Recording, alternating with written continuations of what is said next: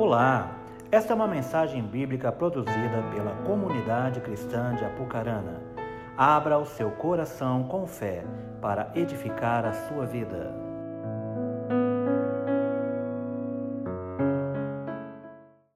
Pode tomar o seu lugar. É bom a gente abraçar e ser abraçado. Bom demais. Sejam todos bem-vindos aqui em nome de Jesus. Bom, meus irmãos, muito bom estar de volta. Depois de dias intensos na presença de Deus. Confesso que eu ainda não estou totalmente ligado. eu estou tendo dificuldade de voltar né? E foi muito forte esses dias que eu passei lá em, em Israel, de tudo que Deus fez e falou. Não foi uma viagem turística para nós, né? Estivemos ali com os dois pastores liderando a viagem, o apóstolo Joel Pereira, que é uma pessoa que para mim já era fantástico e agora está super fantástico por aquilo que ele é em Deus, por aquilo que Deus tem depositado sobre a vida dele como também um homem chamado Lamartine Pozella. Eu quero incentivar vocês a beber dessa fonte, também é uma fonte segura e muito abençoada. Então, para nós não foi um turismo, foi uma, um intensivo do ponto de vista espiritual também, daquilo que Deus falou. Foi tanta, mas tanta coisa que eu comecei a notar, depois eu parei. Eu não conseguia mais. E eu ainda estou processando tudo isso. Tanto é que hoje eu nem vou falar disso. Eu estou preparando para poder passar, compartilhar, testemunhar algo que Deus falou para mim pessoalmente, algumas coisas que Deus falou para eu dizer para vocês. E aí eu vou preparar tudo isso, que eu estou ainda, né? Estou assimilando, estou processando. E eu creio que até domingo que vem eu consigo, daí eu trago para vocês algumas coisas para compartilhar. Mas foi bênção demais. E já estamos pensando na, na próxima, né? Alguns irmãos disseram, pastor, vamos organizar um grupo nosso para ir, já está aberta a temporada, né? E vamos pensar nisso aí futuramente, a gente ir num grupo nosso. Mas foi bênção demais, em todo sentido. Foi muito, muito intenso o que Deus fez e o que Deus falou. Com muita alegria, vamos apresentar aqui uma criança hoje, diante do altar. Eu queria chamar aqui a Tayomara, o Lucas, e o Lorenzo, com aqueles que eles desejam que estejam aqui juntamente. Com muita alegria vamos apresentar o Lorenzo ao Senhor nessa manhã. Mais uma criança, mais um, a herança do casal aumentando. E nós louvamos a Deus por isso. Irmãos, eu queria dizer a vocês que nesse mês de julho, nós temos as orações feitas às 10 da noite, mas nós vamos fazer aqui uma vigília diferente. Nem nem falei com ninguém ainda, mas já estou falando aqui. Nós vamos começar meia-noite e vamos até a hora que Deus quiser, tá? E nós vamos vir com instrumentos musicais, vamos adorar com a Bíblia debaixo do braço e vamos mergulhar em algo que Deus está preparando para nós. Então, uma das sextas ainda, não sei qual, a gente vai avisar aqui antes, mas já tem uma expectativa no teu coração, venha para cá e vamos mergulhar realmente em algo que Deus quer trazer para nós como igreja, como corpo. E eu creio que esse tempo aqui, que você vai estar aqui depois da meia-noite, vai estar livre, não vai ter compromisso. E você pode ficar aqui alguns momentos ou horas. E eu creio que será grande bênção para nós. A gente vai marcar esse dia para você vir. Está aqui o Lorenzo. Leite está bom, hein? Amém. E nós vamos fazer com Lorenzo, assim como foi feito com o nosso amado Jesus, quando ele foi levado ao templo, lá em Lucas capítulo 2, quando José e Maria né, levaram ele ao templo para ser apresentado a Deus, e lá eles compraram alguns passarinhos para oferecer sacrifício a Deus em gratidão naquele dia, né, e ele disse para que nós fizéssemos isso também com nossos filhos. Então, com muita alegria, nós estamos com o Lorenzo aqui nessa manhã para apresentá-lo ao Senhor. E nós cremos que Deus tem grandes planos na vida desse menino. Amém? Mesmo assentado, queria que vocês concordassem comigo com as suas mãos em direção a Ele, também abençoando como igreja. Pai, nós queremos apresentar o Lorenzo nessa manhã, com muita alegria. Deus, em nome de Jesus, nós queremos declarar sobre ele as ricas bênçãos do Senhor. Que ele possa crescer em sabedoria e graça.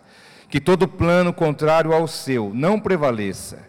Pai, dê entendimento aos pais para criá-lo nos seus caminhos. Que ele venha se tornar um grande homem, apaixonado pelo Senhor. Que ele venha fazer a diferença nessa terra. Pai, nós abençoamos a vida dele, seus descendentes, e que ele possa, nesta manhã, começar uma trajetória nova em sua vida. Nós o abençoamos e nós o apresentamos, assim como foi com seu filho Jesus, assim nós fazemos nesta manhã, com muita alegria no coração. Nós abençoamos ele em nome de Jesus.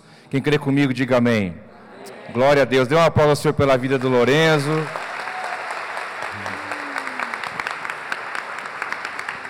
Parabéns, parabéns. Parabéns, tá? Deus abençoe, viu? Parabéns à família, a todos vocês. Deus abençoe vocês. Meninão bonitão. Vamos para a Bíblia, meus irmãos? Bíblia é bom, né? Bíblia é a nossa bússola de vida. Abra comigo em Lucas 24. Lucas capítulo 24, abra aí a sua Bíblia comigo. Vamos usar um texto hoje um pouco mais extenso. Quero compartilhar com vocês algo aqui de Deus na vida de alguns discípulos.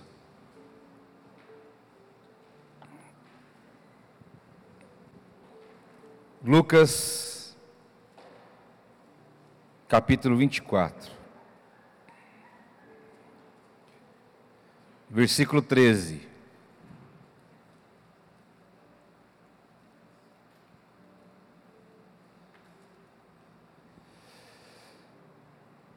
Naquele mesmo dia, dois deles estavam indo para um povoado chamado Emaús, a 11 quilômetros de Jerusalém. No caminho conversavam a respeito de tudo o que havia acontecido.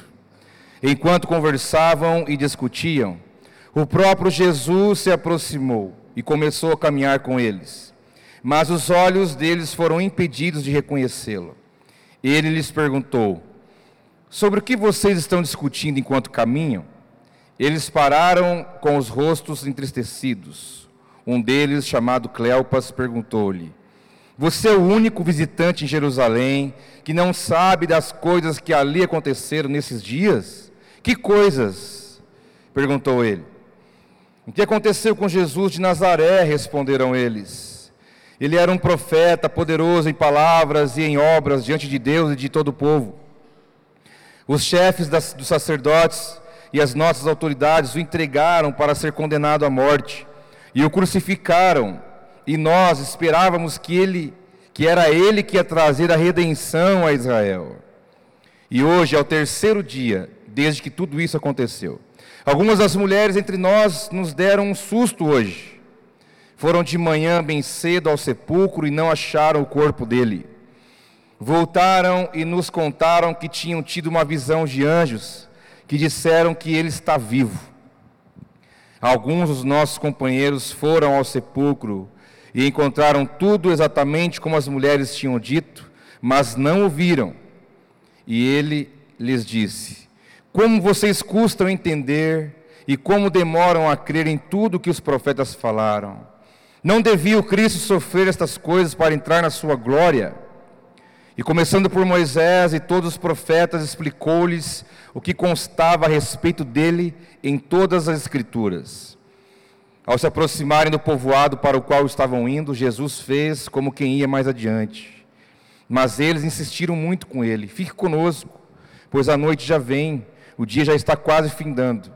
Então ele entrou para ficar com eles. Quando estava à mesa com eles, tomou o pão, deu graças, partiu-o e o deu a eles. Então os olhos deles foram abertos e o reconheceram, e ele desapareceu da vista deles. Perguntaram-se um ao outro: Não estavam ardendo nossos corações dentro de nós, enquanto ele nos falava no caminho e nos expunha as Escrituras? Levantaram-se e voltaram imediatamente para Jerusalém. Ali encontraram os onze e os que estavam com eles reunidos que diziam: É verdade. O Senhor ressuscitou e apareceu a Simão. Então os dois contaram o que tinha acontecido no caminho e como Jesus fora reconhecido por eles quando partia o pão. Deus, em nome de Jesus, estamos diante da Sua Escritura, da Sua palavra. Deus, que o Senhor venha dilatar o nosso coração nesta manhã, nossa mente, nosso entendimento. Que o Senhor venha trazer para nós o que está na letra, o que está no espírito da letra. Pai, que em nome de Jesus o Senhor venha revelar a nós algo além daquilo que nós já entendemos e já vimos. Deus, em nome de Jesus, que as nossas mentes sejam cativas ao teu espírito, para que só Ele possa falar nesta manhã. Nós oramos e te louvamos em nome de Jesus. Diga amém. Glória a Deus. O texto é um pouco extenso, mas é porque ele é uma história que precisa ter o começo, meio e fim. Nós vemos aqui dois discípulos caminhando por uma estrada a um lugar chamado Emaús, voltando de Jerusalém. Um deles, Cleopas, que historicamente era um dos tios de Jesus, mas voltavam debaixo de uma perspectiva. Nós entendemos que essa história tem tudo a ver com a nossa história. Esses homens, esses dois discípulos caminhavam por um caminho, indo a um lugar, direcionando a um lugar. E eles estavam caminhando, falando sobre Jesus, vivendo aquele momento que tinha acontecido em Jerusalém. Jesus estava, tinha sido morto, tinha sido crucificado, tinha sido sepultado. E eles estavam voltando meio desenchavidos, meio aborrecidos, porque é, esperavam algo mais da parte humana. E nós vemos que eles, andando por aquele caminho, Jesus aparece, já ressurreto, já tinha vencido a morte, já tinha vencido o mundo, já tinha vencido o diabo, e estava no ápice da sua glória, né? Assim como ele estava ali andando com aqueles homens, é a maneira que ele subiu aos céus, é a maneira que ele vai voltar. Mas Jesus chegou ali e caminhou com eles naquela estrada. Da mesma forma, meus irmãos, nós estamos numa caminhada. Eu e você estamos em uma estrada, estamos em um caminho, estamos indo a um lugar. Nós saímos de um ponto, estamos indo a outro ponto, que Deus quer nos levar para lá, e nós estamos andando por uma estrada, e a nossa vida é esse caminho. E Jesus aproximou e chegou ali, para fazer parte da caminhada com aqueles homens. Em algum momento da sua vida, Jesus apareceu. Você lembra como foi? Quando foi? Que maneira que foi? Mas interessante que quando ele entra no nosso caminho, quando ele aparece no nosso caminho, alguma coisa vai acontecer. Não tem como ele estar no nosso caminho, aparecer no nosso caminho, interferir na nossa caminhada, na nossa história de vida e alguma coisa não acontecer, alguma coisa precisa e vai e está acontecendo. E nesse cenário desenvolve um diálogo, uma história muito interessante, que tem muita coisa a nos ensinar, tem tudo a ver com a nossa caminhada de vida, com a nossa história. Então eu quero falar para você em primeiro lugar que estar no caminho não é tudo. Estar no caminho não é tudo. Lembrando que Jesus disse: Olha, eu sou o caminho, mas eu também sou a verdade, e eu também sou a vida. Então, estar só no caminho não é tudo. Esses dois homens voltavam de Jerusalém, eles tinham visto tudo que aconteceu ali. Eles tinham, sabiam quem era Jesus, os milagres que ele fez, tudo que ele presenciou, os seus sinais, suas maravilhas, seus ensinamentos. Eles viram Jesus sendo preso, crucificado, morto, sepultado. Eles viram tudo isso. Ou seja, eles estavam no caminho. Eles sabiam que caminho que eles estavam. Mas estar no caminho não é tudo. Porque diz a Bíblia, enquanto eles conversavam a respeito de tudo que havia acontecido, conversavam, discutiam, o próprio Jesus, o próprio Jesus aproximou e começou a caminhar com eles. Mas a palavra diz que os olhos deles foram impedidos de reconhecê-lo. A João Ferreira de Almeida, que é a versão que vocês mais usam, imaginam, diz: os olhos deles estavam fechados. Por isso que estar no caminho não é tudo. Eu posso estar no caminho, eu posso estar andando com Jesus, e meus olhos podem estar fechados para algumas coisas. Na minha versão diz que os olhos estavam impedidos de reconhecer. E a Bíblia, quando fala de história, quando fala de gente, quando fala de lugares, ela não está querendo falar de pessoas, de lugares, ou de fatos, ou de eventos, mas por tudo que há na Bíblia há um fundo, há um princípio espiritual. Existem verdades espirituais por trás de uma história, por trás de um personagem, por trás de um momento. Por isso que eu digo a você que estar no caminho não é tudo. É preciso que os olhos estejam abertos, e muito abertos. E aqui a Bíblia não fala dos olhos naturais, porque eles viram que aquele homem chegou, os olhos naturais viram que um terceiro homem chegou, mas os olhos espirituais deles estavam fechados. E isso pode acontecer, porque a Bíblia não está dizendo de alguém que nunca tinha visto Jesus, não está falando de alguém que não sabia quem ele era. A Bíblia está dizendo que é a história de dois discípulos, homens conhecedores, homens que sabiam o que tinha acontecido, homens que tinham andado com o Mestre, estavam no caminho, mas os olhos estavam fechados. É possível estar no caminho e não ver certas coisas? Sim, é possível, porque esses homens passaram por isso. E eu venho nesta manhã aqui com uma grande missão, um grande desafio de mostrar para você algumas verdades, mas você vai ter que ser humilde ao ponto de reconhecer se esse é o seu caso. Se esse é o seu caso, porque nossos olhos podem estar fechados para não ver as coisas espirituais, porque às vezes nosso próprio entendimento fecha nossos olhos.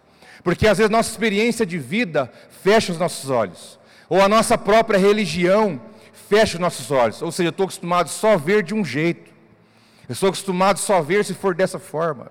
E quando Jesus vem apresentando uma outra coisa, de um outro jeito, de uma outra forma, eu acabo não vendo, porque aquilo não está no meu controle, não está no costume, não está no normal, não está no natural. Então, graças a Deus, nós todos estamos no, no caminho, nós aqui todos estamos no caminho. Mas a pergunta é: será que nós todos estamos com os olhos abertos? Porque os olhos deles aqui foram impedidos de reconhecê-lo e foram impedidos de ver. Estar no caminho não é tudo. Em segundo lugar, a maneira como nós caminhamos faz a diferença. Eles conversavam, discutiam, falavam, andavam, né? Eles estavam de carro, estavam a pé caminhando. E Jesus chegou no meio da caminhada, apareceu do nada. Porque é muito mais fácil o Senhor intervir na vida daquele que está andando, do que naquele que decidiu ficar parado. Aquele que decidiu ficar parado não está em movimento, ele dá muito mais trabalho para o Senhor poder fazer alguma coisa. Mas aquele que está caminhando em direção a, é muito mais fácil de Jesus entrar no caminho e falar: não é por aí, é por aqui. Mas você já está em movimento, você já está andando, e a maneira como eu caminho faz toda a diferença. Eles estavam caminhando em direção a alguma coisa, em direção à casa deles. Irmãos, a cabeça cheia de história. Eu imaginei eles conversando os dois, mas você viu, cara, o que aconteceu lá? Mas ele não falava que ele era o redentor, o rei dos judeus, o filho de Deus, o rei de Israel. Agora ele está morto, acabou né? Como é que pode? Ele falou uma coisa, mas a realidade agora aponta outra. Aí um fala, mas você lembra aquele dia, cara, que ele multiplicou o pão, ele multiplicou o peixe, ele expulsou o demônio, ele ressuscitou a filha da viúva, o filho da viúva, quanto poder ele tinha, quantas coisas ele fez, ele apanhou, ele viveu tantas coisas ruins, não tratou ninguém mal, perdoou todo mundo, amou todo mundo, só fez as coisas boas, mas por que que agora ele morreu? Por, né, eu imaginei eles conversando, discutindo, porque a Bíblia diz que eles vinham discutindo, conversando, debatendo. Havia muitas ideias sobre Jesus, muitos conceitos quem era Jesus, muitas coisas que eles viram, experiências humanas. E a maneira como eu caminho faz a diferença. A maneira como eu caminho com tudo que eu tenho dele. com tudo que, ele, que eu já conheci sobre Ele, com tudo que eu já, já li, já vi, já experimentei, alguém já me contou, alguma coisa que eu vivi na própria experiência, a maneira como eu caminho, com essa bagagem que eu levo nas costas, faz a diferença. Eu preciso avaliar como eu tenho caminhado. Porque eu posso estar discutindo sobre Jesus, falando dele, e ele do meu lado e eu não vendo ele. Essa é a questão. Eu posso estar fazendo um caminho, sempre o mesmo caminho, já conheço o caminho, conheço as curvas, conheço os buracos, conheço as placas, já sei onde vai dar, já estou acostumado a passar por aqui, já sou acostumado a fazer esse caminho, já é de meu conhecimento, eu estou seguro, está tudo sob controle, mas a maneira como eu caminho pode impedir a maneira como eu caminho a minha vida com Deus. Aqui não fala só de uma estrada, de um lugar, mas fala para onde estou caminhando em Deus. De que maneira? Quais são as bagagens que estão nas minhas costas? De conhecimento, de experiência, daquilo que eu acho, daquilo que eu vi. Que eles estavam cheios disso, cheios disso. Mas mais do que estar a caminho é saber para onde vai. Jesus chega Irmãos, vocês pensam bem a maneira como Jesus chegou para eles. Jesus não chegou para eles como um corpo igual você tem aquela ideia do fantasma, do corpo meio invisível. Não, como homem. Tanto é que ele comeu pão, ele comeu peixe, depois de ressurreto. Ele chegou como um homem normal, mas já ressurreto. Andou com eles chegou e falou: O que, que vocês estão conversando aí? Qual que é o assunto? Qual que é o assunto que vocês estão falando? Do que, que vocês estão discutindo? Jesus questiona aquilo que eles estão conversando no caminho. E então, eles olham para Jesus e dizem: Mas espera aí, você, tá, você é o único? Você não sabe o que está acontecendo? Você é o único visitante de Jerusalém que não sabe das coisas que ali aconteceram nesses dias? Ou seja, você, que mundo que você vive? Por isso que eu digo a você que estar no caminho não é tudo, a maneira como você caminha faz toda a diferença. E também mais do que estar no caminho é saber para onde vai. Porque poder, você pode. Eles disseram para Jesus: Que mundo que você vive? Que mundo que você vive? Você não sabe de nada? Você está desinformado? Você não ouviu as últimas notícias? Você não ouviu os jornais? Você não abriu os canais de comunicação? Só se fala nisso em toda a terra. Jesus fala, mas fala do quê? Que coisas? Jesus é impressionante, né? O que estão falando então? Eu, tô, eu não estou sabendo. que coisas? estão falando? Aí eles relataram, não, porque Jesus morreu, tal, contou toda a história, falando dele mesmo. Ah, é que interessante. Jesus provoca aqueles homens para saber o que estava dentro deles de fato. Ah, é, estão falando o que por aí? O que estão falando aí? Qual é o assunto? O que, que aconteceu que eu não estou sabendo? Estou por fora. Me atualiza aí um pouco. Ou seja, você sabe muito mais do que eu né? Você está muito mais informado do que eu, Jesus disse para eles. Você sabe muito mais do que eu. Você aparentemente parece que está num grau superior do que a mim. Você tem muito mais conhecimento do que eu, porque você está dizendo que eu sou desinformado, que eu não estou sabendo de nada. Então, mas então me informa, o que está acontecendo? Porque eu não sei, eu estou por fora. Nós temos que saber que caminhar em direção àquilo que Deus tem para nós, é preciso saber para onde vai. Eu preciso saber quem é o Senhor da minha história. E eu não posso viver uma vida de uma forma que ele fique de fora, como se ele não soubesse, como se ele não tivesse soberania e poder para saber de mim, para saber o meu passado, o meu presente, para saber o meu futuro, que a cabeça dele estava cheia de história, cheia de informação, cheio de fatos, mas o coração vazio. Além disso, olhavam para Jesus já ressurreto, não viam que era Cristo que estava ali, e ainda chamaram Jesus de desinformado. Mas Jesus provoca, fala, mas então fala aí o que está acontecendo que eu não sei de nada. Estavam num caminho, estavam numa estrada, mas perdidos. Perdidos. Estavam caminhando, mas estavam perdidos. Estavam desorientados, estavam sem rumo. É possível estar numa caminhada e perder o rumo no meio do caminho. E Jesus do seu lado, e você não vê, porque você está andando no seu caminho, porque você está andando naquilo que você acha, porque você está andando naquilo que você tem como uma verdade, porque você está andando naquilo que você estabeleceu para você mesmo, e aí você acaba querendo dar conselho para Deus, em alguns momentos: Senhor, mas o senhor não sabe o que está acontecendo na minha vida?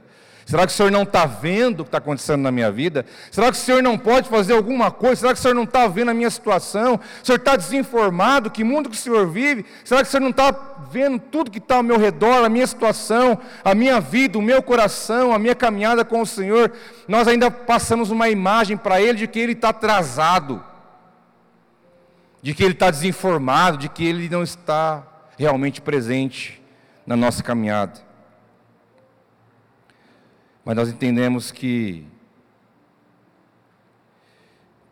essa caminhada deles é que eu coloco como um título para esse caminho, a caminhada sem revelação. Essa é a caminhada sem revelação, meus irmãos. Eu não estou falando de dom de revelação.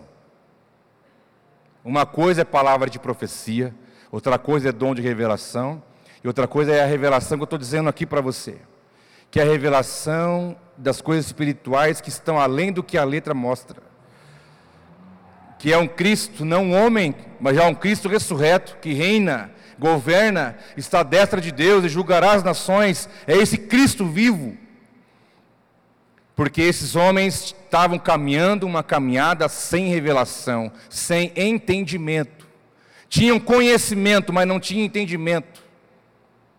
Uma coisa não anula a outra. Porque quando Jesus foi falar para eles algumas coisas, Jesus falou, Jesus falou, podia ter falado assim, ó, sou eu, Pum, revelar para eles, nossa, ele está aqui. Não. Jesus, quando Jesus se revelou, começou a se revelar para eles, usando a palavra. Diz aqui o texto de Lucas 24, que Jesus começou a falar para eles desde Moisés. Olha, lá em Moisés aconteceu isso, e depois com os profetas, foi citando a Bíblia, a Bíblia, a Bíblia, a Bíblia para eles, para depois vir a luz da revelação. Não há revelação sem palavra, e palavra sem revelação é cabeça cheia e coração vazio. Porque olha, nós somos um povo muito informado de quem é Jesus. Nós temos Bíblias, nós temos livros, nós temos acesso a estudos, nós temos acesso a tantas coisas, tantas palavras, ensinos. Nossa cabeça está cheia. Nós somos muito informados de quem é Ele. Nós sabemos detalhes sobre Ele. Mas a questão é o que há de revelação nisso, nessa caminhada. O que há de revelação nisso? Eles conheciam a Jesus, sabiam sobre Ele mas a caminhada sem revelação, ela tem alguns sintomas. E eu quero mostrar para você quais são. Diz a palavra que quando Jesus chegou e perguntou para ele que vocês estão conversando, e aí eles dialogaram um pouco, e diz a palavra, e ele lhes perguntou, né, sobre o que vocês estão discutindo enquanto caminham? Diz a palavra, eles pararam com os rostos entristecidos. rosto entristecido. Uma caminhada sem revelação com Deus é uma vida triste. Oh, como eu encontro crentes tristes. Oh, como eu encontro crente que a cada semana fica aquele meio discurso. Ah, mas eu quase larguei tudo. Ah, mas eu quase larguei tudo. Ah, mas eu quase deixei tudo. Ah, mas é um, é um? Vive numa tristeza. Vive sem propósito de vida. Vive no nível da informação da história, do conhecimento, do que alguém contou, do que os olhos leram. Diz a palavra que eles estavam tristes, mas como estar triste se ao teu lado, ao lado deles estava o Jesus poderoso, já ressuscitado ao terceiro dia? Como pode alguém estar ao lado de Jesus? Não era o Jesus homem, O filho de Maria já não era mais aquele, era o Jesus que venceu a morte, foi morto, ressuscitou ao terceiro dia, foi aquele que venceu o pecado, venceu o diabo, venceu o mundo. Ele já estava ali poderoso em glória, com alguém ao lado dele, desse jeito, estava triste. Isso é a resposta, é alguém que caminha com Jesus, mas não sabe quem ele é. É uma caminhada sem revelação. É um evangelho racional, intelectual. Jesus está na minha cabeça, ó, lá em João 3,16 diz assim: ó, pois Deus amou o mundo, eu sei de cor. Lá em Salmo 23 eu sei de cor, Salmo 91 eu sei de cor, eu sei um monte de texto, eu sei um monte de versículo, eu sei um monte de coisa sobre Jesus, eu sei um monte de coisa sobre Ele, eu canto sobre Ele, eu oro para Ele, mas, irmãos, nós precisamos passar uma barreira, senão nós vamos ficar amargurados e tristes. Do lado dele, com o Espírito dele habitando em você, sem sentido de vida sem brilho no olho, sem sangue na veia, andando de migalha em migalha, sempre num discurso de choro, de lamento, de deserto, está difícil, não dá, não sei, estou pensando em largar tudo, estou cansado, e mais Irmãos, isso é, isso é o sintoma de alguém que anda sem revelação de quem Cristo é. Vou provar para você por quê estavam tristes, conversando com Cristo vivo, entristecidos. O Evangelho sem revelação, a palavra, o conhecimento apenas, gera tristeza porque gera dúvida. Gera dúvida. Eles estavam no caminho, andando com Jesus, cheio de dúvida, conversando entre si, mas cadê aquele que falou que, era, que ia redimir Israel? Cadê aquele que disse que ia vencer tudo? estavam cheios de dúvidas: será que ele é ele mesmo? Será que ele falou que ele era Jesus? Será que ele é mesmo? Um caminhada de dúvidas: será quem eu sou? Quem o, quem é Deus? Quem sou eu? Quem é o outro? É um caminho sem identidade. Um filho de Deus não pode andar sem identidade. Tem que saber quem você é e tem que saber quem Deus é também. Que senão fica uma dúvida, uma hora você é uma coisa, uma hora você é outra, uma hora será que eu sou isso? Será que Deus vai fazer? Será que Ele é Deus mesmo na minha vida? Será que vai acontecer isso? Uma caminhada duvidosa é porque falta a revelação de quem Ele é. Dúvida, sai disso aí, meu filho. Sai do raso. Sai do raso. E a dúvida vem da incredulidade. Aí você Deus ter um plano lindo na sua vida, aí você duvida. Mas será? Aí você Deus quer usar a tua vida, e você fica naquela, será que Ele quer usar eu mesmo? Será que eu posso fazer algo para o reino de Deus?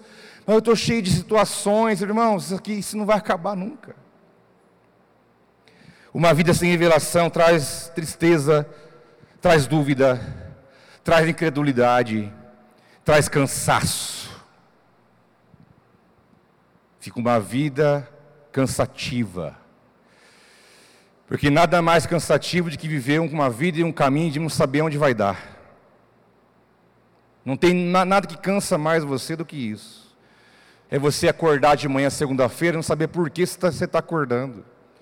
É você não saber por que você está onde você está. É não saber por que você vive o que está vivendo hoje é não ter senso de propósito de vida, além do que é natural, daquilo que é um plano espiritual que Deus tem para você, e uma, é a falta de revelação em Deus de quem você é, o que Ele é na tua vida, traz uma vida de cansaço, sempre cabisbaixo, sempre sem força, sempre sem vontade, sempre sem ânimo. Ainda que você olhe e fala, mas não falta nada para mim, eu tenho, eu, eu tenho tudo que eu preciso, tenho uma família, Deus cuida de mim, você começa a sentir mal duas vezes, mas por que eu estou me sentindo assim? Se eu tenho tudo, eu tinha que ser grato a Deus, mas o que falta é Ele se revelar de uma maneira poderosa na nossa vida. E saber que quando, que essa, quando Ele se revelar a nós, a coisa muda. E para de ficar no nível de informação. Cabeças cheias de informações. Mas é necessária a revelação de Deus para nós. Uma caminhada sem revelação, uma caminhada cega. Cega. Está indo, mas não sabe para onde está indo, não tem conhecimento de onde vai dar aquilo. Os olhos deles estavam impedidos de enxergar as coisas espirituais que Deus tinha para a vida deles. Vocês pensam bem, irmãos, Jesus, depois de ressuscitar, ele andou aqui 40 dias na terra. Ele foi a Simão Pedro, se mostrou a Simão. Que privilégio! Eu não sei quantas pessoas tinham no mundo naquela época, mas tinha muita gente já, o mundo era só no Oriente. Mas você imagina hoje, com 7 bilhões de pessoas, já passou um pouco. Jesus ressuscitar e ir até você, no meio de tanta gente, ele ir ter com você, no meio de tanta gente, Jesus podia aparecer naquele tempo, tanta gente que ele podia aparecer, se revelar, se mostrar, o privilégio que esses dois homens estavam tendo, no meio de tanta gente, eles foram escolhidos por Cristo para se revelar a eles, mas eles estavam com os olhos fechados, porque uma vida sem revelação é uma caminhada cega. E o cego ele é guiado por alguém, por onde esse alguém quer. Você não é guiado às vezes por aquilo que você quer. Alguém vai te levar para cá, depois alguém pode te levar para lá. Você é levado por qualquer vento de coisa, porque você não está vendo, você não viu. Que quando você vê, você vai saber qual é o teu foco, qual é a tua luz, qual é o caminho, qual é a verdade, qual é a vida. Não é qualquer palavrinha que vai te levar, não é qualquer discurso mundano que vai te levar, não é qualquer discurso negativo, problemático que vai te tirar do foco, porque você já enxergou. E quando você enxerga, já era. Nunca mais você vai tirar os olhos dele. Nada mais vai, competir com isso. A caminhada sem revelação, a caminhada de crise. Caminhada de crise. Eles estavam vivendo ali uma crise estavam voltando para casa derrotados, estavam voltando para casa sem vida, sem expectativa, numa crise, num marasmo, numa nuvem negra. Estavam voltando para casa, sim, muito sem graça. Ou seja, o que será de nós agora? Nós apostamos tudo nisso e agora não deu em nada. Nós estamos numa crise braba, acabou. O que, que vai ser de nós? Uma caminhada sem revelação, é uma caminhada de crise em crise, crise. Filho de Deus tem crise? Tem. Mas é uma crise proposital para te ensinar e logo você passa dela e já aprende. Agora, uma caminhada com Deus sem, sem revelação é uma crise só. Você não sai dela. É aquele deserto sem fim. Aonde o outro é isso, o outro é aquilo, o outro é aquilo. Porque a, o discurso deles é: olha, mataram ao Cristo. Eles são culpados. O problema não sou eu não ver Jesus aqui do meu lado. O problema é o outro que matou Jesus. Uma caminhada de crise é uma caminhada que você sempre vai transferir teus dilemas, tuas crises, teus problemas para o outro. Sempre é o outro. Mas nunca sou eu mesmo. A caminhada sem revelação é uma caminhada muito sem graça. É uma caminhada assim sem sentido, fica sem brilho, sem luz. Uma hora está para cá, uma hora está para lá, uma hora eu quero tudo, uma hora eu não quero nada, uma hora eu quero a Deus a todo preço, outra hora deixa para lá, quem sabe outro dia, uma hora estou cheio do Espírito Santo, outra hora eu estou lá lamentando porque eu caí, escorreguei, rolei na lama, e daí fica o negócio, vai, vem, vai, vem, o negócio está sobrevivendo deixando de viver uma vida tão gloriosa e poderosa daquilo que Deus tem, porque viveu uma vida sem revelação. E um discípulo de Jesus, ele tem que caminhar com ele sabendo quem ele é. Sabendo quem ele é. Sabendo quem Jesus é de verdade. E o que ele representa na minha vida. E saber que ele é tudo que eu preciso ele é tudo que você precisa no seu trabalho. Você pode estar num, num, num entrevelo terrível no seu trabalho. Ele vai desenrolar esse negócio. Mas eu preciso de uma porta nova, ele vai abrir essa porta para você. Se está um dilema na tua casa, está meio esquisito o negócio, ele resolve essas coisas. Ele é o meu Senhor, Ele não é só o meu Deus, Ele é também o meu Pai, Ele é o meu pastor, Ele é o meu amigo, Ele é tudo que eu preciso, mas eu preciso saber quem Ele é. Eu não quero conhecer um Jesus histórico, humano, que, é, que alguém fala dele, não, eu quero ver. Você tem que ver, além dos seus olhos naturais, porque Ele quer chamar você para uma caminhada de revelação, para um novo entusiasmo, um novo ânimo, um novo entendimento, uma nova vida, uma nova proposta, aonde olhar para trás, aonde largar as redes, é a opção que não existe. Põe na tua mente, se você olhou para ele, ele se revelou a você, já era. Porque se você largou ele, se você abriu mão, voltou para trás, eu te falo, você não conheceu ele ainda. E ele quer se revelar a nós, irmãos.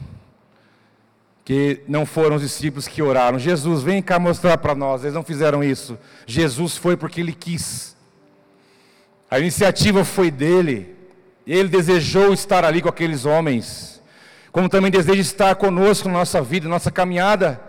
Agora eu vejo, irmãos, eu posso contemplar, eu estava meditando nessa palavra aqui, não tem nada a ver com aquilo que eu vivi na viagem, isso aqui foi depois. E eu e Deus falando comigo, tem muita gente que não, não tem essa revelação, anda numa vida rasa, no conhecimento, não desfruta daquilo que eu tenho, não desfruta daquilo que eu tenho para derramar, fica uma vida ali mediana, às vezes comendo migalha e cai da mesa. Não é isso que eu tenho para eles, eu tenho muito mais, mas eles precisam enxergar. Toda caminhada vai te levar a algum lugar. Algum lugar você vai chegar. Ou você vai chegar no lugar certo, ou você pode chegar no lugar que não era o lugar para você chegar. Mas que bom que enquanto estamos no caminho, há tempo de alinhar as rotas que bom que quando estamos no caminho há tempo para a gente acertar algumas coisas, rever algumas coisas. Diz a palavra Lucas 24: ao se aproximarem do povoado para o qual estavam indo, Jesus fez como quem ia mais adiante. Interessante, Jesus tem umas coisas interessantes. Sabe quando você está andando com teu amigo, com alguém, em algum lugar, Aí você chega num lugar, você despede, né? Fala, ó, oh, vou chegar aí, então, falou, tchau. Aí outro fala, não, oh, vamos, vamos chegar aí, vamos entrar tal. Né? Aí, às vezes a pessoa queria ir, mas não quis oferecer. Não quis ir na casa. Tipo, ah, vou, vou entrar. Não. Chegou no portão, então beleza, tchau, hein? Não, vamos entrar aí. Ah, já que você está convidando, então vamos, né? Falei que ia embora, mas na verdade eu não queria ir embora. Eu queria entrar nessa casa. Jesus fez como quem ia, mas não ia. Chegou na porta da casa e Jesus falou: Ó, oh, gente, então vou indo aí e tal, né? Fez que ia, mas ele não queria ir. Jesus volta, entra aqui. Opa, então vamos. Mas diz a palavra que eles insistiram com Jesus. Jesus fez como quem ia para provar o coração deles. Vamos ver se eles me querem de verdade. Vamos ver se eles querem continuar estando comigo, mesmo sem saber quem eu sou. Vamos ver se eles desejam a minha presença. Vou quero ver se eles querem que eu entre na casa deles. Então ele fez como quem ia. Fez que ia, mas não queria ir. Mas a palavra diz: Mas eles insistiram muito com ele. A palavra insistir, ela já é uma palavra de intensidade, de medida, né? Uma coisa eu falar, vamos lá, só falei. Agora eu falei, vamos lá, cara. Não, mas vai estar tá isso, não, mas vai estar tá bom demais. Olha, vai estar tá tal pessoa lá, nós vamos tal hora, vamos chegar a tal hora. Não, mas eu não tenho dinheiro, não, mas eu arrumo dinheiro para você. Não, eu estou a pé, não, mas eu te dou uma carona. Não, mas, não, mas sabe, insistir já é uma ideia de medida. Eles insistiram, mas diz a palavra que eles insistiram muito, muito. E aqui nós temos uma grande verdade de Deus para nós. Diz a Escritura, Mateus 11: Desde o dia de João Batista até agora, o reino dos céus é tomado à força, e os que usam de força se apoderarão dele. Põe na tua cabeça uma coisa, meu irmão: a graça não precisou esforço nenhum seu. A salvação. A salvação não exigiu esforço nenhum da tua parte. Você é salvo pela graça, não precisou fazer nada. Mas saiba de uma coisa: o reino de Deus é tomado à força.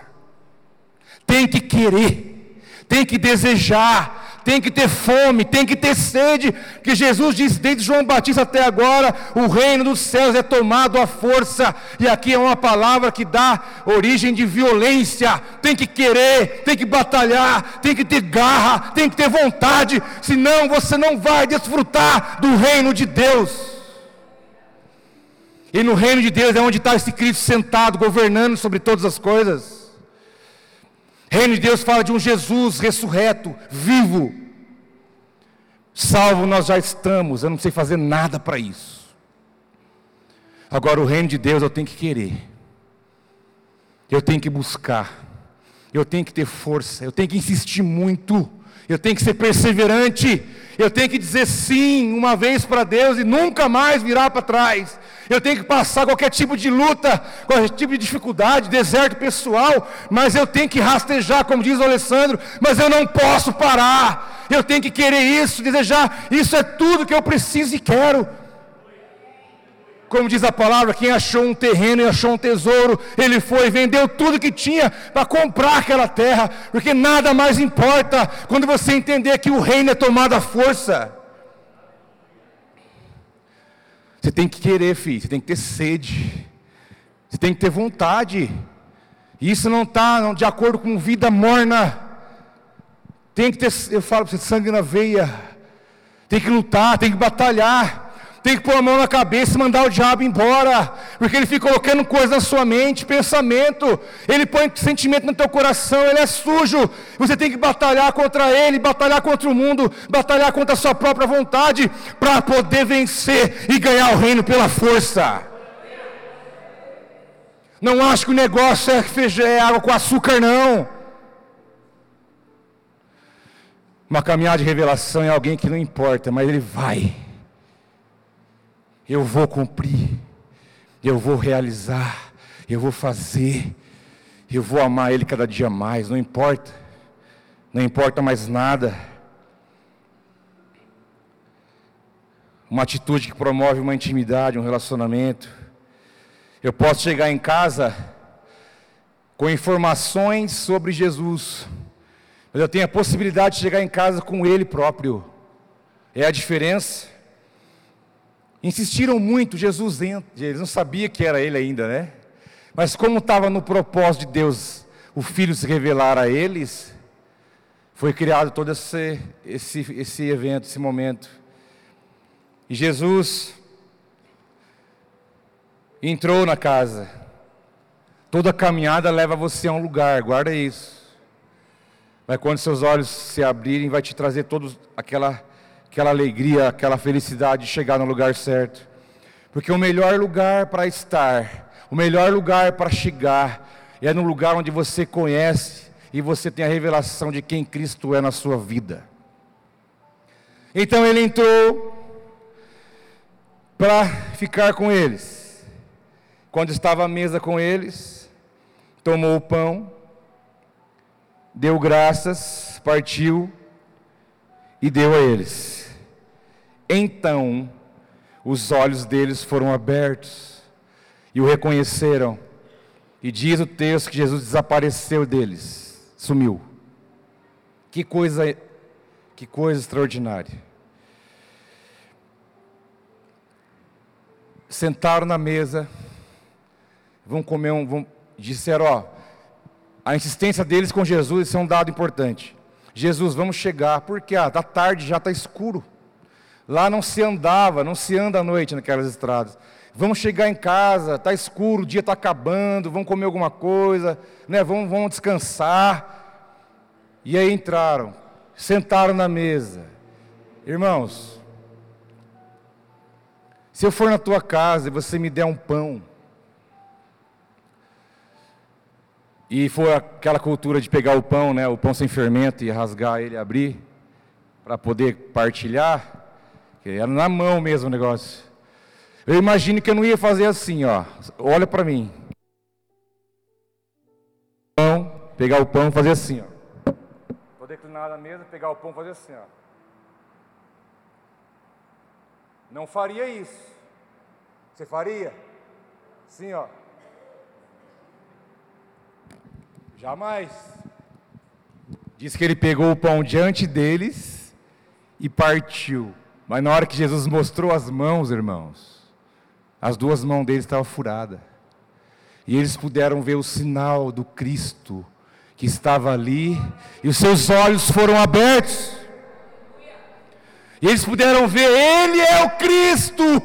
Os olhos deles foram abertos. Eles ficaram tão aterrorizados naquela hora, e Jesus foi embora. Porque em outro evento, diz que os discípulos estavam reunidos numa casa, e Jesus chegou, mas ninguém abriu a porta para ele. Olha que poderoso. Ele não precisa de abrir porta, ele entra onde ele quer. Porque hoje ele já é glória. E ele chegou num lugar, diz a palavra em João 20. E os outros discípulos disseram, João 20, 25: Vimos o Senhor. Mas teve um cabra que disse assim: Mas ele lhes disse: Você vai saber de quem, de quem eu estou falando. Se eu não vir as marcas dos pregos nas suas mãos, se eu não colocar o meu dedo onde estavam os pregos, e eu não puser a minha mão do seu lado, eu não crerei. Vocês sabem de que eu estou falando? É o São Tomé. E Jesus disse: Pois não, fica à vontade. Está tudo aqui. Por isso que a gente fala: o homem da mão furada está lá, porque os furos estão nas suas mãos.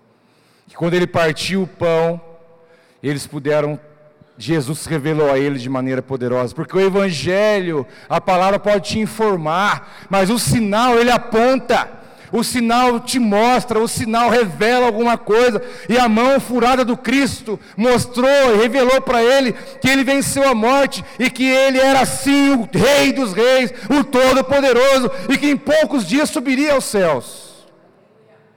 Revelou ali a glória dele, revelou quem ele era de verdade. Sinais apontam, mostram, revelam o Cristo ressurreto. Não era mais aquele Jesus que eles conheceram, que tinha fome, que, que tinha sede, que chorou, que teve frio. Não. Era um Jesus poderoso, e é esse que você adora hoje, é ele que você ora hoje, é esse Jesus que não está no desgaste do tempo, porque ele é poderoso para fazer infinitamente mais daquilo que nós pensamos ou achamos.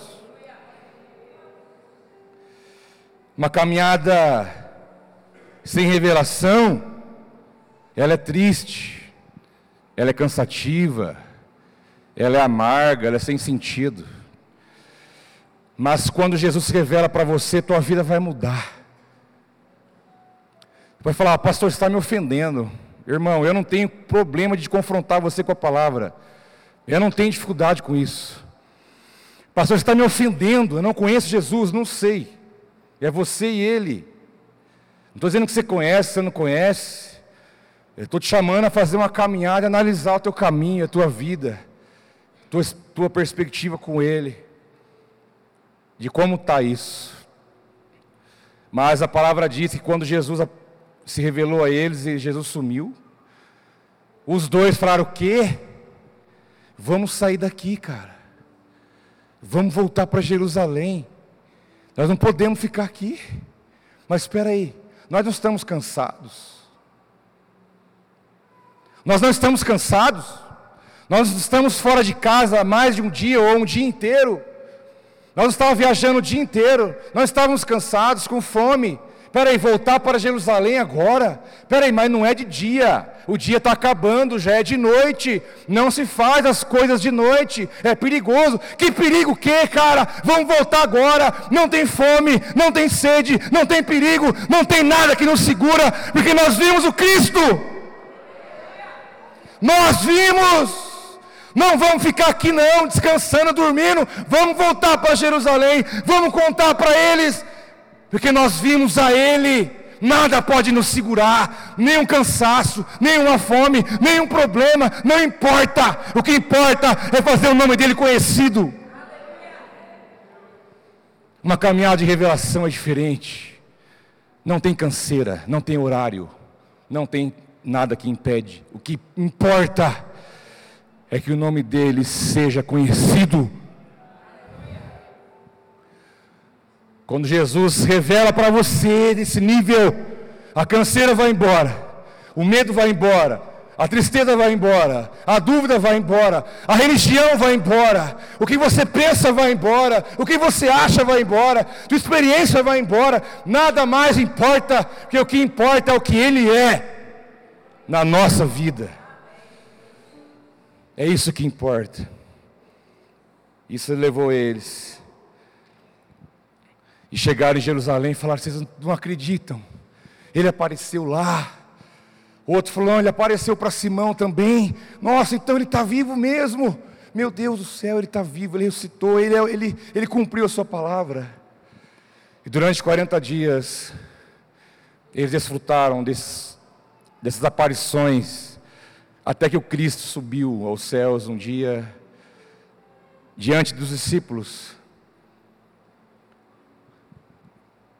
Mas ele mostrou que a caminhada com ele tem que ser uma caminhada de revelação. Eu não posso cantar ele automático. Eu não posso orar ele automaticamente. Eu não posso obedecer ele por meio de ir para o inferno. Tem que ser por paixão, por amor. Porque eu sei quem ele é, porque ele abriu meus olhos. Eu tenho que fazer a obra, não é porque alguém pediu, não é porque alguém mandou, não é porque a igreja fala para falar de Jesus, para abrir uma célula, para ganhar os perdidos. Não é por isso. Não é por isso que eu faço. Eu não discipulo porque ah, alguém inventou isso, não. Foi ele que inventou isso. Irmãos, um dos meus maiores testemunhos foi quando eu cheguei em Jerusalém. Vou contar um, um hoje. Um, são muitos. Posso falar para vocês que eu não voltei para o ar, estou meio no ar ainda. Estávamos no Monte Alto, Jerusalém, toda à vista. Os montes Hebron, Moriá, a casa lá de Marta e Lázaro à esquerda, o templo aqui à direita, o Monte Caveira, onde ele foi crucificado, tudo dava para ver tudo. E aí um pastor falou: Nós vamos visitar todos esses lugares. Vamos começar a visitar todos esses lugares. E eu olhando aquilo, falei, meu Deus, onde eu estou? E aí ele foi falando, aqui aconteceu isso, aqui aconteceu aquilo, aqui aconteceu aquilo.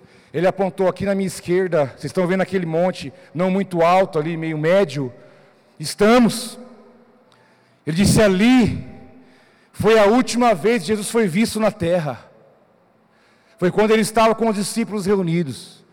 E ele disse: Olha, eu estou indo, mas assim como eu estou indo, eu vou voltar. E aí nessa hora eu já não ouvi mais o cara falar nada. Depois eu contei para ele, falei, meu, nessa hora você sumiu. Parece que sumiu todo mundo. E aí olhando para aquele lugar, parece que eu viajei no ar, sei lá, um negócio que não tem como explicar. E Jesus veio com uma doce voz e disse: Continue fazendo o que eu falei para você fazer.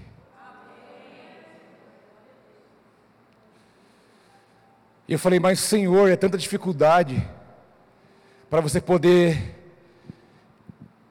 ensinar, falar, que eles precisam ter um alvo na vida, que é fazer discípulos.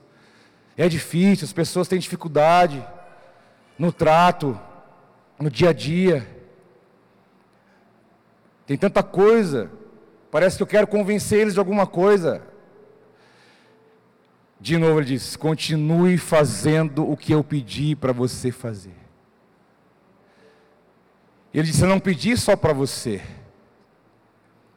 eu disse para todos. Esse foi o meu último pedido aqui na terra. Foi a última coisa que eu pedi antes de eu ir embora. Vão e façam discípulos. Eu não falei que seria fácil, eu não falei que seria isso ou aquilo, mas eu disse: vão. E eu falei com ele ali dentro de mim mesmo, sem falar com a voz. Falei, então eu vou me desgastar até o último minuto da minha vida, para poder cumprir e obedecer a tua palavra. Porque isso não é gerado por argumento humano, mas é pelo Espírito. Ele me disse: aqueles que entenderem o meu pedido vão entender pelo Espírito, não é porque, não é por nada humano, nada que se eles não estão conscientes disso ainda, é porque eles não me conhecem e não sabem quem eu sou. Por isso estou pregando essa palavra para você. Que para você poder entender o último pedido do Cristo já ressurreto, o último, irmão, foi o último pedido dele. Você não vai conseguir se não for por revelação de quem Ele é na sua vida. E não importa a forma, o jeito, o que importa é que isso tem que ser feito. Porque Ele pediu para nós. E aí eu falei, meu Deus. Falei, o negócio vai ser. Sabe por que ele falou isso para mim? Vou te explicar por quê. Porque uns dias atrás, eu falei com ele, e ele sabe disso. Falei, Senhor, parece que eu estou lutando. Parece que as pessoas acham que eu estou querendo falar para elas fazer o que eu quero. Ó, oh, gente, vamos fazer isso porque eu estou falando, porque eu estou pedindo, porque eu estou. Falei, tem hora que cansa. Falei para ele, tem hora que enche as paciência. Você fica falando uma coisa e parece que não entra no ouvido, por quê? Está na informação. Eu falei para ele: olha, eu não estou muito afim disso mais não, de ficar falando, falando, vou deixar quieto. Que parece que estou lutando contra uma nuvem de gente. Parece que eu estou querendo ser até. Parece que eu sou até, às vezes. É, evasivo. Ele não argumentou nada para mim, não respondeu nada sobre isso. Falou: olha, faz o que eu pedi para você fazer. Ou seja, o meu argumento para ele não vale nada. E glória a Deus por isso. Ele não tem que responder nossos argumentos, ele só tem que falar o que ele quer. E nós temos que fazer porque nós conhecemos a ele. Porque pensa bem, irmãos, aqueles dois caras estavam cansados, com fome, andaram o dia inteiro, longe, à noite. Os caras tinham todos os argumentos, falavam, vamos dormir, amanhã a gente vai, né? Vamos descansar. Nós já vimos Jesus mesmo. Amanhã a gente faz isso, vamos descansar, a noite é perigoso. Mas na hora que os olhos deles abriram, irmãos, ficar doido. Canseira acabou. Tristeza, cadê a tristeza? Eles estavam tristes, a tristeza acabou. Porque entrou dentro do espírito deles uma alegria, um senso de entendimento. Quando Paulo diz, portanto, irmãos, rogo-lhes pelas misericórdias de Deus, se ofereçam um sacrifício vivo, santo e agradável a Deus, isso é o culto racional de vocês, Romanos 12. Não se amoldem ao padrão deste mundo, mas transformem-se pela renovação da sua mente, para que sejam capazes de experimentar e comprovar a boa, agradável e perfeita vontade de Deus. Isso é o Espírito, não é na cabeça, é pelo Espírito. É revelação de Deus. É algo que Ele faz dentro de nós, mas eu preciso querer isso. Vamos orar junto para que isso se torne uma realidade em nossa vida? Vamos orar.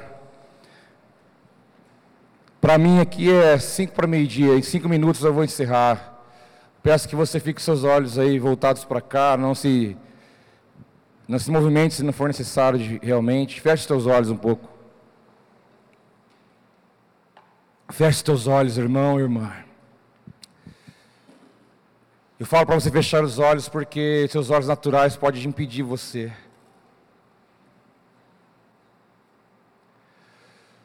Mas eu pergunto, lá no íntimo do teu ser, lá onde a palavra chama de juntas e medulas, a divisa da alma e do espírito, há um desejo, há uma fome de sair do marasmo, do comum, do normal, e de ter revelações poderosas em Deus pela Sua palavra, para que você possa entender que muitas vezes você está patinando, patinando porque você falta revelação, porque revelação é luz, e luz é certeza, é clareza, e é vida, e é propósito.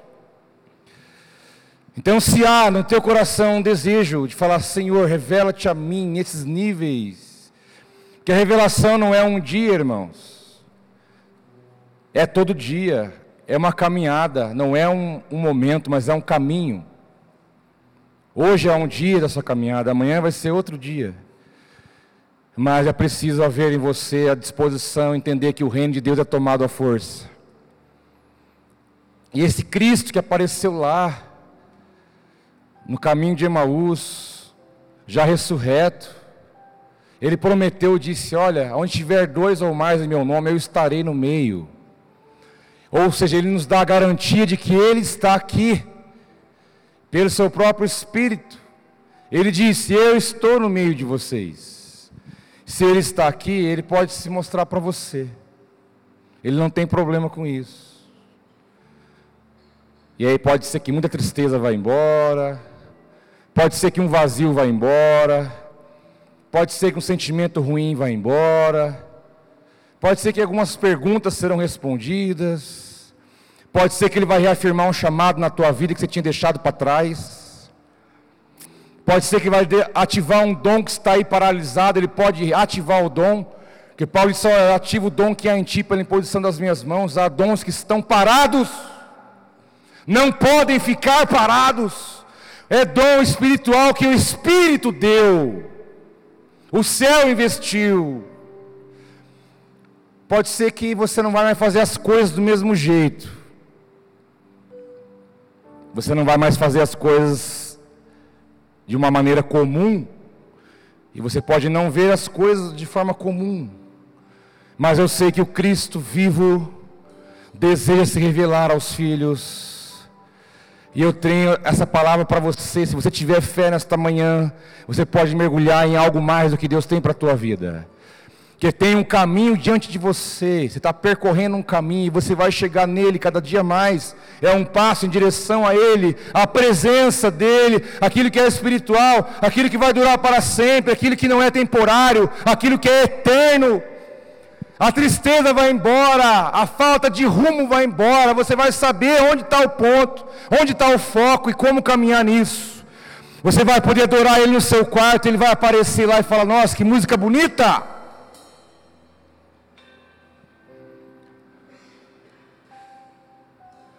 É sobre isso que eu estou falando. É sobre isso que eu estou falando para você. Espírito da verdade Espírito da vida, Pai, não queremos ficar na informação, nós queremos mergulhar na Tua presença. Eu peço a Ti, Pai, que neste, nesta manhã olhos sejam abertos, que haja revelação do Teu Espírito. Responde para eles porque eles viveram tanta coisa até aqui, porque tanto sofrimento já foi vencido, porque quantas coisas já aconteceram, faz parte de um preparo faz parte de uma escola, faz parte de um propósito.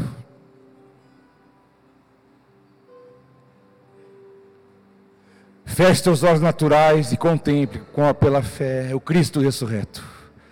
O Cristo, o Cristo, que olharam para ele e disseram: Eis aí o Cordeiro de Deus, que tira o pecado do mundo.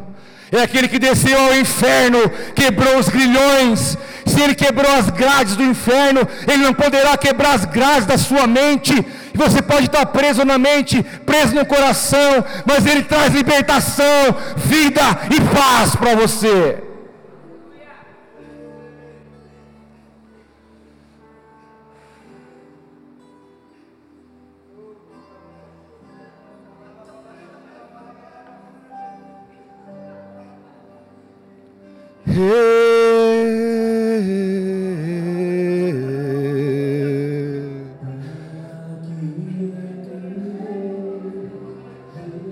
Vai, meu filho. Não pegue essa oportunidade, muda a sua vida.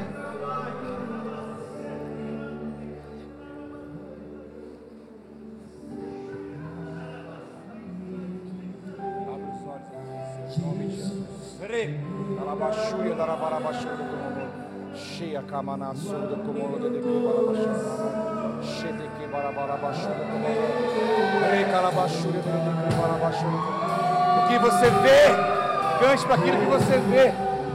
Cante para aquilo que você vê. Re calabashura de barabashura re alabaxe ho she alabaxe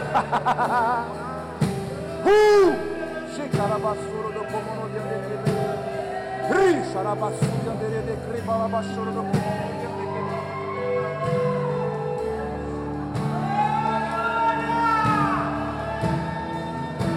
Vem, Jesus. Vem, Jesus. Vem, Jesus. Revela-te. Mostra.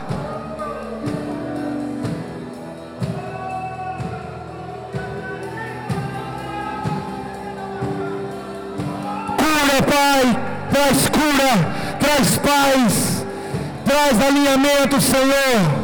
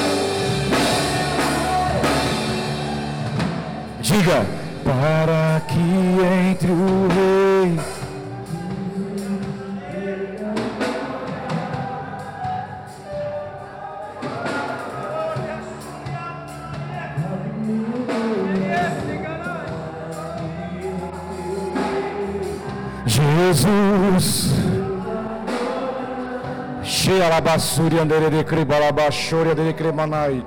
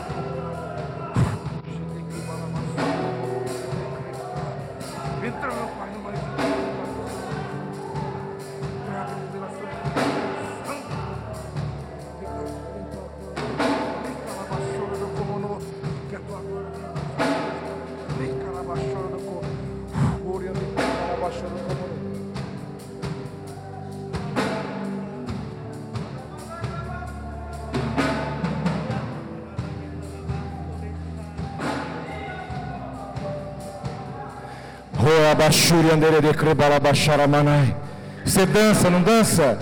Então vai. Dança daquilo que você está vendo agora. Não é para a igreja. Não é para mim, não é para a igreja. Dança agora para aquele que você está vendo agora. Como que você vai dançar para ele? Cheira basuri andere. Cheirando ela baixou do comori andere creba baixar. Oh.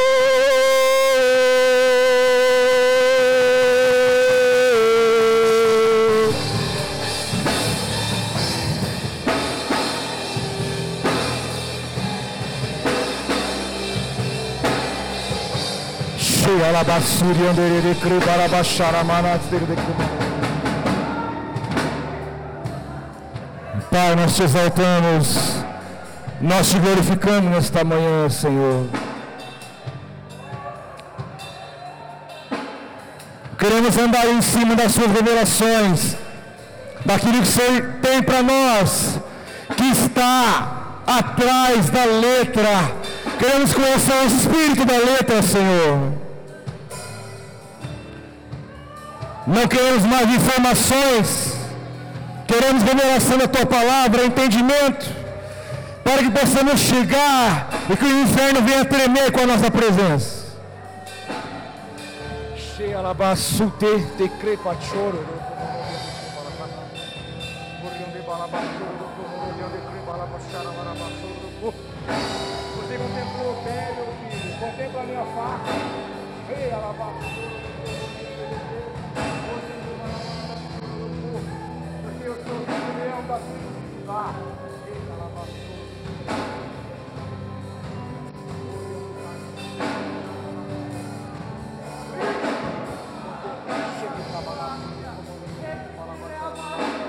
Contemple com os olhos espirituais. Contemple com os olhos espirituais. Veja, ore e veja.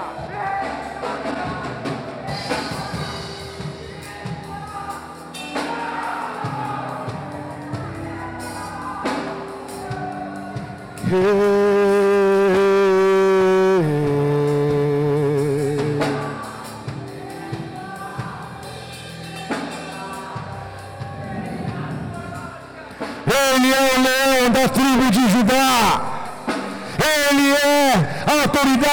sobre ele, e o governo está sobre seus ombros. Ele ruge como um leão e diz: Eu sou o Rei dos Reis e o Senhor dos Senhores. Oh!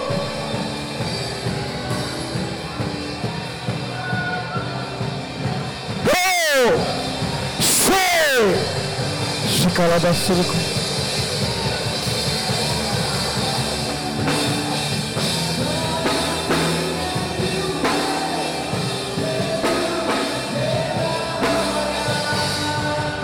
Chicalabassuco.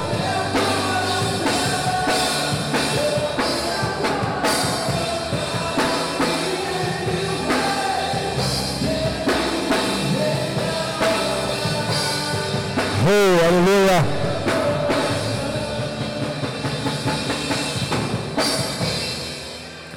Pai, nós te exaltamos neste lugar. Deus, não queremos uma visitação, mas queremos uma realidade.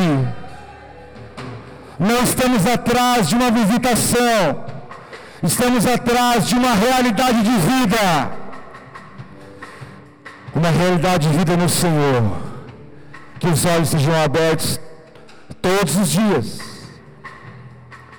Que todos os dias possamos contemplar os grandes feitos do Senhor e também ver quem Tu és. Te agradecemos por esse tempo aqui, Pai.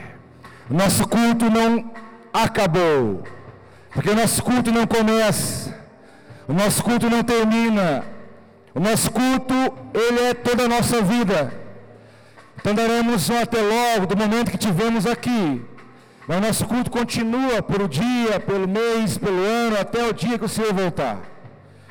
Queremos andar nessa novidade de vida.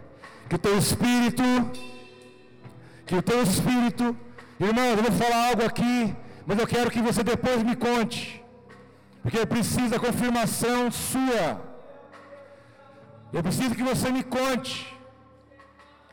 Vocês serão visitados em sonhos. Eu estou liberando uma palavra sobre a tua vida aqui de muitos. Vocês serão visitados em sonhos. Terão sonhos sobrenaturais. E eu quero que você venha contar para mim depois. Você terá sonhos, você será visitado de uma maneira diferente e extraordinária. E eu quero que você relate para mim, porque eu quero ver a confirmação do que eu estou te dizendo. Pai, nós te louvamos, leva-nos em paz para casa, debaixo da tua bênção, da tua paz, do teu amor, do teu livramento, e que a chama do teu espírito continue queimando sobre todos nós. Nós oramos e te agradecemos, em nome de Jesus. Amém.